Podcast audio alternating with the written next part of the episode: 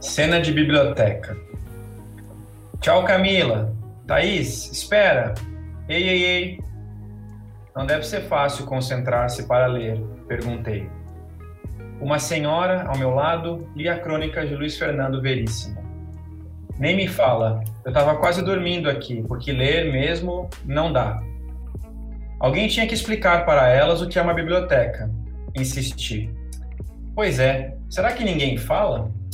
O que acontece é assim: eles ficam aqui do horário que acaba a aula até o horário em que os pais chegam para buscar. Aí ficam no celular. Engraçado.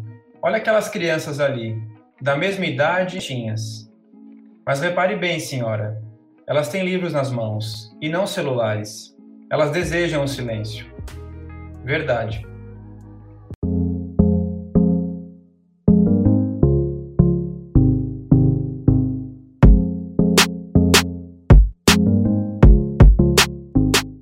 Bom dia, boa tarde, boa noite. Eu sou a Manu.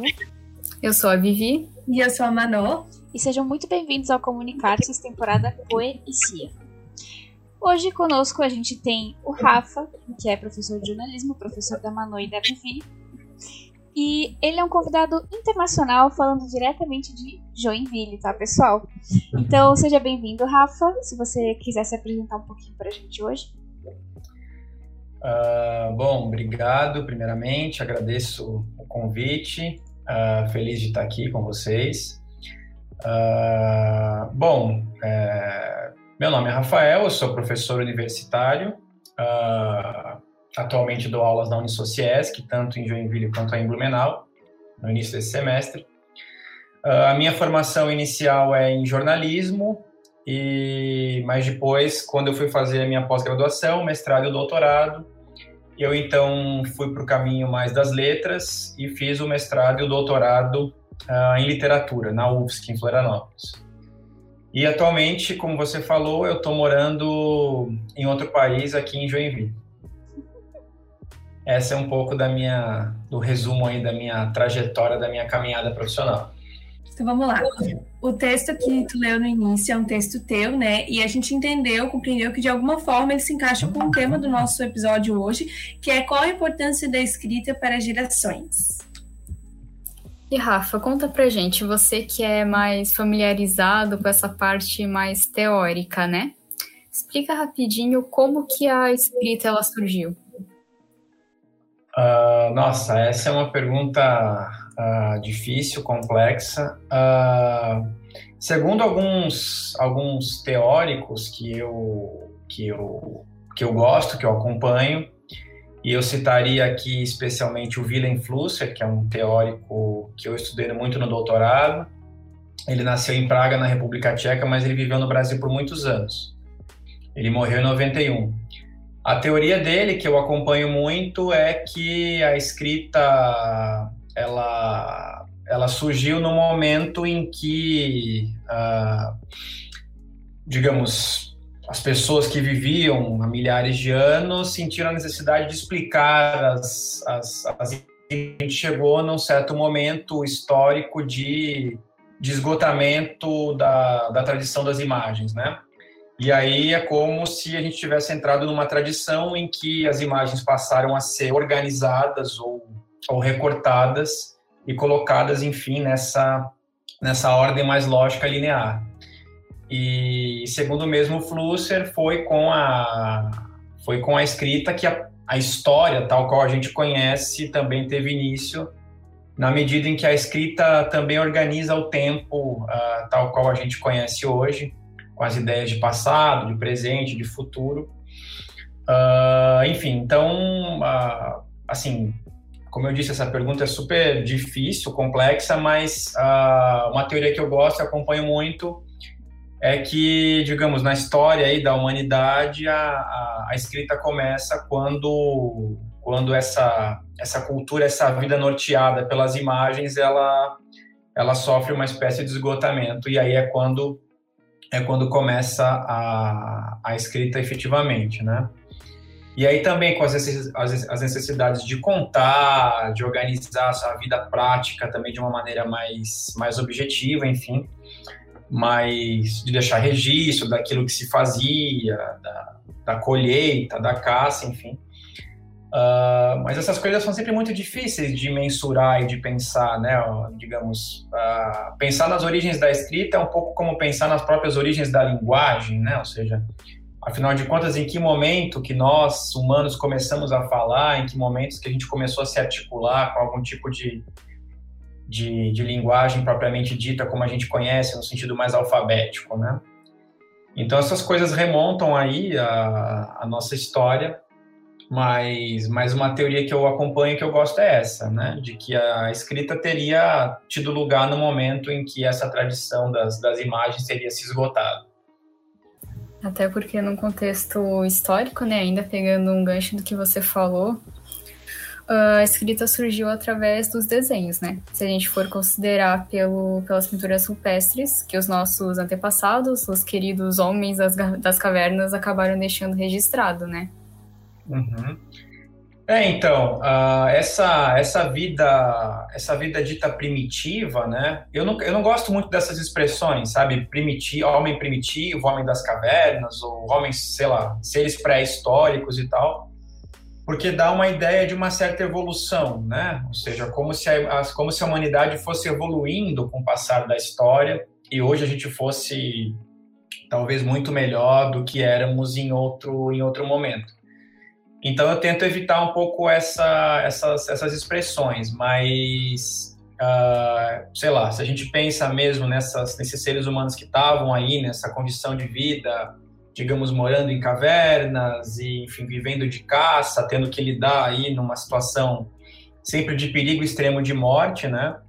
Uh, era um pouco hábito, ao menos, sei lá, de 15, 20, 30 mil anos aí atrás, de que essas pessoas de fato pintavam as cavernas, uh, desenhavam nas cavernas, em princípio nessa nessa relação, digamos, mágica, né? Ou seja, eu faço o desenho dentro da caverna para que a partir desse desenho, dessa representação, a caça que eu faço fora da caverna possa possa ter êxito, né?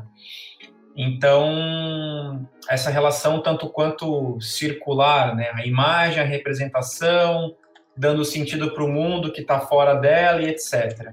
E a escrita seria teria surgido, pelo menos para mim, justamente nesse momento, né, em que essa essa essa vida então apoiada nessas imagens, nessa circularidade não teria mais mais não estaria fazendo mais tanto sentido e aí é quando começam a surgir marcações, traços, uh, desenhos talvez de uma, de uma ordem diferente daqueles que a gente estava acostumado a, a, o que a gente se acostuma a ver, né? Aí talvez por aí que é por aí que começam também os chamados hieróglifos ou hieroglifos, né? Que são esses desenhos, mas não, não mais desenhos no sentido de, de representar as coisas do mundo na forma de imagens, mas desenhos também uh, mais próximos à escrita que a gente conhece hoje em dia. E aí, agora falando um pouco das gerações em si, né? Tu acha que, falando, por exemplo, a geração Y, X e. Y, X e Z, e daí a Alpha que tem agora, né? Tu acha que elas valorizam de forma diferente a escrita e até mesmo a leitura? Então, essa. Eu confesso que eu, eu, nunca, eu nunca localizo, eu nunca identifico muito bem as, as, essas gerações a partir das siglas. Ah, até agora, acho que está dando meio que uma treta também a respeito disso, né? Discussões na internet, etc. Ah, essa questão da leitura na, na, nas, nas, gerações, digamos, atuais, ela é muito discutida. É... Eu sempre tenho, tento tomar um certo cuidado para não fazer muito juízo de valor, né, no sentido de que ah, a geração atual lê menos e, portanto, é menos inteligente, etc. Eu acho que há outras tantas formas de ter acesso a, a, ao conhecimento, enfim. A própria internet é um caminho muito possível nesse sentido. Agora, algumas coisas que a gente pode constatar, isso me parecem é, inescapáveis, é de fato me parece que gera, as gerações atuais leem menos, né? Ou têm, digamos, menos contato com essa coisa chamada livro, ou circulam por me menos por espaços como bibliotecas, uh, ou mesmo museus, enfim. É, então, isso, isso de fato eu acho que é uma constatação, né? Uh, eu, enquanto professor, de fato, às vezes na minha atividade docente, eu tenho às vezes dificuldade de convencer ou de ou de é, persuadir os estudantes da importância da leitura, né? Uh, mas, enfim, em relação a, a, a, a, que tipo de geração agora e, e, futuras virão nesse sentido, ou que consequências que isso terá, eu acho que ainda a gente, eu tenho um pouco de dificuldade de, de entender. Agora, o meu palpite é que, de fato, as gerações atuais leem menos uh, do que em outros momentos, ou tem, ou tem menos contato com o livro, né? Tem uma outra relação com a leitura. Eu acho que se a leitura insiste ou se ela persiste, ela persiste através de outros caminhos, né? E assim, por muito tempo, né, tanto a escrita quanto a leitura, elas foram muito limitadas a uma certa elite, né, a uma certa classe social alta. Então, assim, Rafa, você acredita que ainda hoje ainda há esse tipo de democratização ou essa segmentação? Uh, é, eu diria que, que eu acho que as formas de acesso hoje em dia elas, elas aumentaram, elas cresceram. Uh, de fato, essa questão da elitização é um problema. Se você pensa, a gente pensar, por exemplo, que até 1950, 1960, pouco mais da metade da população brasileira ainda era analfabeta.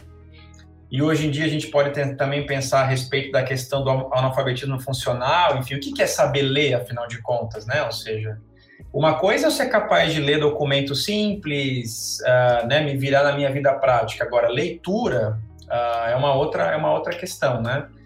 Então, assim, a, até que até que ponto uma grande parcela da população brasileira, digamos, se pensarmos no nosso contexto, de fato lê, é, é algo discutível.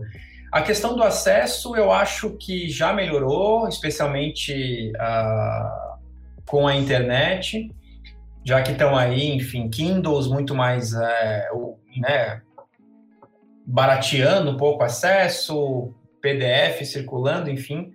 Mas eu acho que em termos de livro ainda há um pouco essa, essa segmentação, sim. Eu acho que os livros ainda são caros. Recentemente a gente vinha vendo propostas de taxar livros, né? Ou seja, o próprio ministro da Economia dizendo que tem que taxar livro porque quem lê é rico, né? Então, uh, talvez para além do acesso, a gente pode até pensar nessa, nesse outro viés de democratização, né? ou seja, numa ideia de que quem lê é rico, de quem, ou de que quem lê é uma pessoa é, de uma classe social supostamente mais alta, quando não. Quando não. Na, é, aliás, eu me, me, me, arriscaria a dizer que no Brasil, possivelmente quem tem menos grana é quem mais lê. Uh, então, acho que já melhorou um pouco, mas de fato, assim, em termos de você entrar numa livraria e comprar livros, eu ainda acho que é que os livros são caros, isso isso dificulta um pouco. Afora, assim, né, num contexto mais amplo, a gente pode pensar até que ponto que há no Brasil realmente políticas públicas de incentivo à leitura, né? Porque é daí que, de fato, poderia vir o acesso massificado, né? Uh, ou seja, que é quando o Estado assume essa tarefa de, enfim, é, bibliotecas públicas, eh, bibliotecas comunitárias, eh, doação de livros a escolas, enfim, até que ponto que essas políticas públicas continuam a ser aplicadas no Brasil hoje em dia. Então acho que já melhorou um pouco, mas, mas ainda, mas eu acho que o acesso ainda não é uma coisa tão simples. Agora a gente trouxe dois, dois textos para ler contigo, que são de gerações diferentes, digamos assim. O texto que eu vou ler é da Jaque Rosa, ela é minha mãe, ela tem 55 anos e ela foi a convidada do episódio, do terceiro episódio, que a gente falou um pouco sobre a escrita para se autoconhecer. E aí eu vou ler o texto dela e depois a Vivi vai ler o texto de uma pessoa mais jovem. Vamos lá. Bora lá. Quando cheguei no meio do caminho, sentei para tomar ar. Não estava cansada, mas precisava observar as margens da minha história. Estava em paz, observando a menina que eu fui, tão cheia de vida, e percebi ali, naquele instante, que eu estava recebendo um presente. Desembrulhei e vi a sabedoria que tanto pedi. Tem gente que adora conturbar a própria rotina, alimentar o próprio caos. Eu não. Não mais. Hoje eu deixo que passem, que corram. A vida é curta demais para acelerar, acelerar qualquer coisa, menos no trânsito. Isso ainda não aprendi. Eu quero sentir tudo com as pontas dos dedos, quero notar o que não vi da primeira vez, ser dona do meu tempo. Percebi até aqui que caminhei com elegância, que vivi de verdade, que guiei a própria sombra na estrada em direção ao amor. E como amei! Amor por mim, pelos outros, amei em dobro, amei sozinha, amei amar. Hoje, apesar de ainda não ser o suficiente, escuto bem mais. Coloco, quando consigo, a doçura à frente das palavras. Guardo as pessoas com preciosismo. Já perdi pessoas demais. No meio do caminho já não durmo tanto, nem sonho, mas sonho bem mais. Sonho pelo simples exercício de sonhar. Sonho porque percebi que é o sonho que tempera a vida. Aprendi a parar de ficar encarando as linhas do corpo. Meu espírito teso, meu riso aberto. Minha fé gigante não tem rugas, gorduras e nem celulite. Descobri que o segredo é prestar atenção no melhor das coisas, nas qualidades das pessoas e no espetáculo que é estar viva. Sentada ali, ao centro da própria vida, decidi seguir um pouco mais. Há mais estrada para caminhar, mais certezas para perder, mais paixão para trilhar. Não há dádiva maior do que compreender-se, que encontrar conforto para morar em si mesmo, que perdoar-se de dentro para fora. Ao centro da vida, descobri que a gente não se acaba, a gente vai mesmo se cabendo, a cada ano um pouco mais. E agora o segundo texto é da Camille, nossa colega de jornalismo. Uhum. Ela participou, inclusive, do nosso primeiríssimo episódio, a qual a gente conversou sobre como demonstrar sentimento por meio das palavras. Já lidei tanto com a ausência, poderia dizer que até me acostumei com ela, mas, na verdade, depois de tanto, percebi que não é algo que temos que aprender a conviver. Ausência é escolha, e escolha é liberdade. Se você escolhe ser invisível, eu escolho ser transparente e te dizer que não aceito nada menos do que a aquarela que possuo dentro dos meus sonhos. Eu escolho a mim.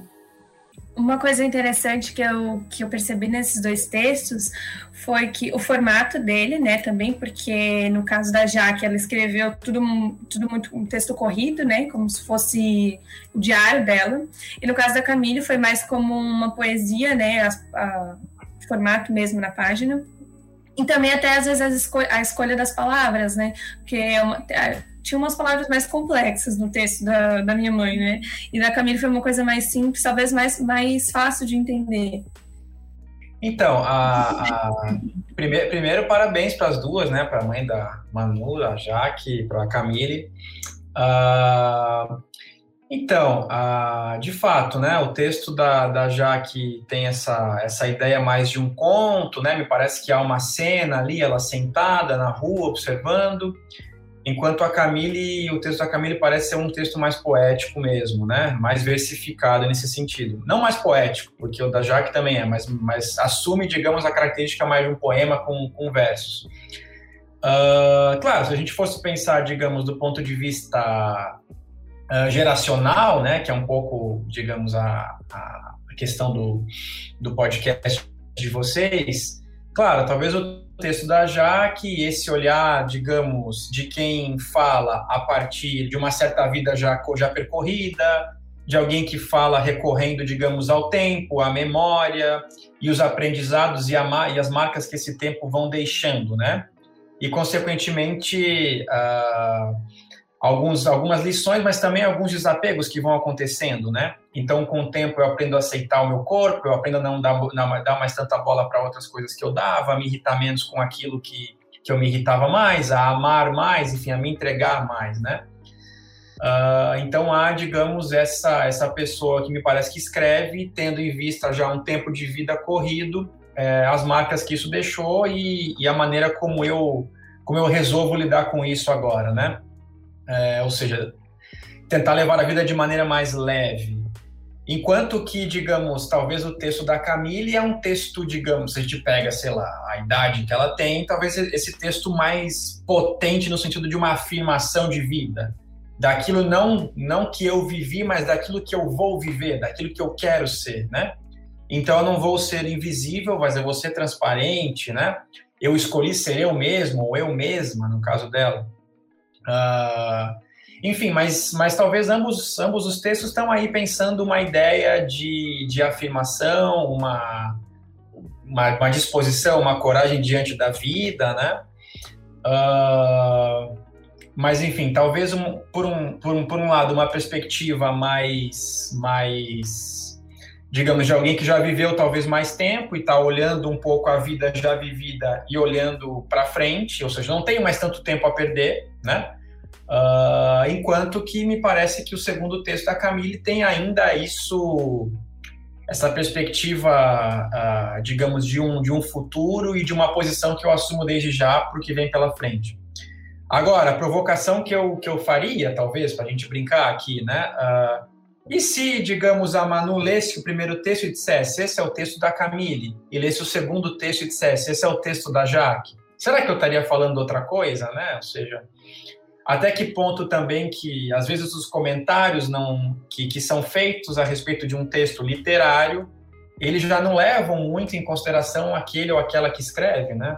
Uh, então, ou seja, por vezes também um autor ou uma autora de 80 anos pode escrever um texto como se estivesse começando a vida e vice-versa, né?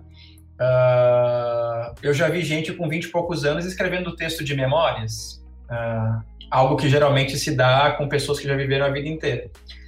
Então, enfim, sabendo das autoras, escutando a leitura, eu, eu faria esses comentários inicialmente, mas também deixo a brincadeira de que a gente poderia pensar até que ponto que saber quem escreveu já não orienta um pouco a nossa própria interpretação, né? O sentido da que a leitura faz na gente. Mas muito bom os dois, os dois textos, gostei muito. Nossa, e tanto nesse episódio que a gente gravou com a, com a Jaque, né? Ela até comenta que ela não se sente na idade cronológica que ela tem. Então, isso vai também combina com o que você falou agora há pouco, né? sobre isso, de pessoas mais novas, às vezes, escrevendo sobre coisas, vivências, né? Enquanto pessoas com uma idade um pouco mais avançada, vamos dizer assim, sobre um possível recomeço, né? É, e até que ponto a gente não pode pensar que as pessoas que se entregam, uh, digamos, com desejo, com vontade a, a, a, e com prazer, por assim dizer, a, escrita literária, se não é um pouco também sair do tempo que se vive, né? Ou seja, abandonar um pouco a ideia da, do tempo cronológico, né? Uh, na medida em que a gente passa a assumir o tempo da escrita, que é um outro tempo, né? E é um tempo no qual eu posso ter a idade que eu quiser, eu posso viver o tempo que eu quiser, eu posso falar da minha vida de outro jeito, né? Sabe que isso é muito. A gente está falando de gerações aqui, isso é muito comum, às vezes, digamos, uh, pessoas com uma, às vezes com um pouco mais de idade que encontram na escrita uma espécie de vazão, ou talvez de libertação, digamos, dessa, desse tempo que corre de maneira inexorável, né? Ou seja, dessa vida, desse, desse fluxo de tempo que vai, a gente vai envelhecendo e não tem o que fazer.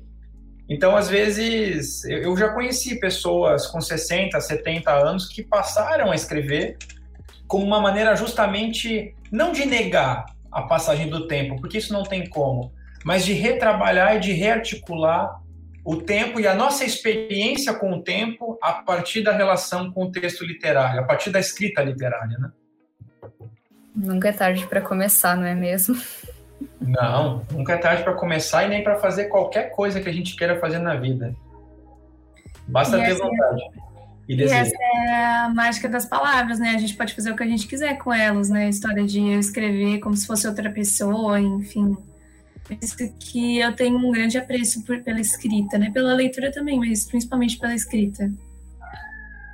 Claro, é... às vezes tem um pouco essa, essa ideia, né, que eu até não gosto tanto de, de que a literatura nos transporta para um outro lugar, de que a literatura nos leva para um outro mundo, enfim, né, que abre o mundo da fantasia, etc. Porque senão a gente fica pegando a literatura, digamos, como uma coisa quase que fora, a parte da nossa própria existência, né? Então, assim, ah, eu trabalho, eu tenho meu dia a dia, minha rotina, e quando eu fico cansado, eu abro um livro para viajar um pouco, né? Eu não, eu gosto de pensar a literatura mais como parte da vida, como a literatura, como a leitura e a escrita como uma forma da gente articular nossa própria experiência, né? E veja, por exemplo, tanto o caso da Jaque quanto da Camille. Vejam a potência existencial que há nesses textos, ou seja, é a vida delas que tá, que é colocada, a experiência delas que é colocada nesses textos, né? Então não é tanto, digamos, viajar, esquecer, né? Ou seja, assim como não não faz tanto tempo inventaram livros de colorir para adultos, né? Vocês lembram disso? Para os adultos se desestressarem, então.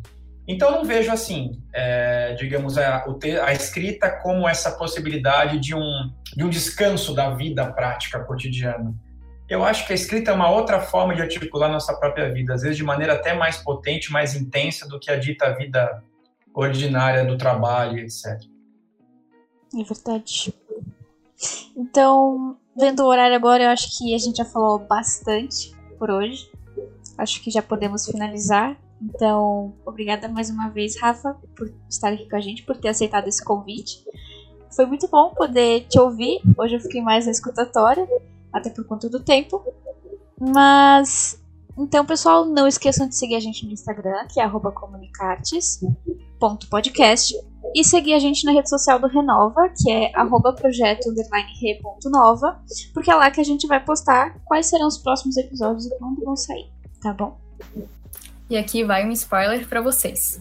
O tema do próximo e do último episódio dessa temporada é desenvolver o interesse pela escrita em crianças e jovens. Tchau e até a próxima!